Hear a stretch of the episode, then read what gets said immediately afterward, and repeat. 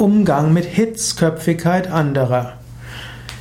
Vielleicht ist in deiner Umgebung ein Mensch, der ist ziemlich hitzköpfig. Er regt sich schnell auf, er schimpft schnell, er gerät schnell in Rage und sagt dann Dinge, die er nachher bereut.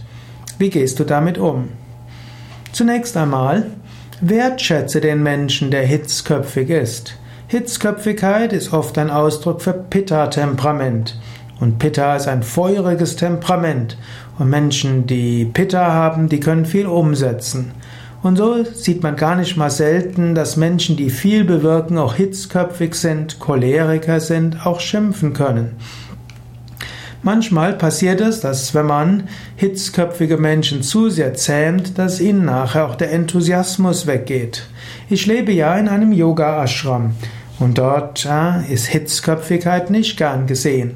Wir üben uns in einfühlsamer, mitfühlender Kommunikation. Viele haben ein GFK-Training, also gewaltfreie Kommunikation hinter sich.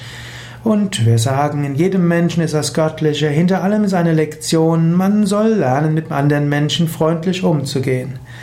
Und dann kommt ab und zu mal ein großer Pitta-Mensch ins Team und der ist hitzköpfig, der schimpft und so weiter. Er ist groß engagiert, bewirkt viel, aber gerät öfter außer Fassung. Gut, dann werden die Vertrauenspersonen angerufen, es entsteht ein drei Augen, ein, ein Dreiergespräch, der Teamleiter wird involviert, der Bereichsleiter wird involviert und schließlich gelingt es, dem Menschen die Hitzköpfigkeit auszutreiben und ab da tut er nur noch wenig. Man hat mit der Hitzköpfigkeit sein Pitta-Temperament auch ausgetrieben und jetzt ist der Mensch nur noch in halber Energie da. Ist das jetzt gut? So ist es schwierig. Wie geht man mit Hitzköpfen um? Eigentlich sollte man eine Toleranz haben für Hitzköpfe. Andererseits muss man das auch aushalten können, denn die Hitzköpfigkeit kann ja auch andere verbrennen. So ist es nicht immer einfach zu wissen, wie man mit anderen Menschen umgeht.